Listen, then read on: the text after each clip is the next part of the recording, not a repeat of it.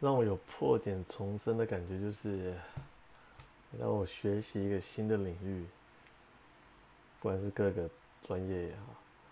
你刚开始一定是，嗯，有很多的疑惑，然后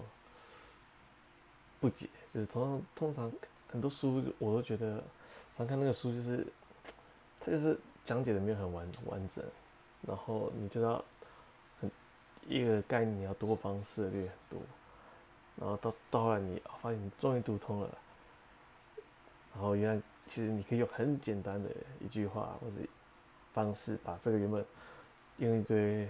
专业术语讲的东西，其实就一个很简单话把它讲出来的时候，这时候我感觉就是破茧重生的感觉，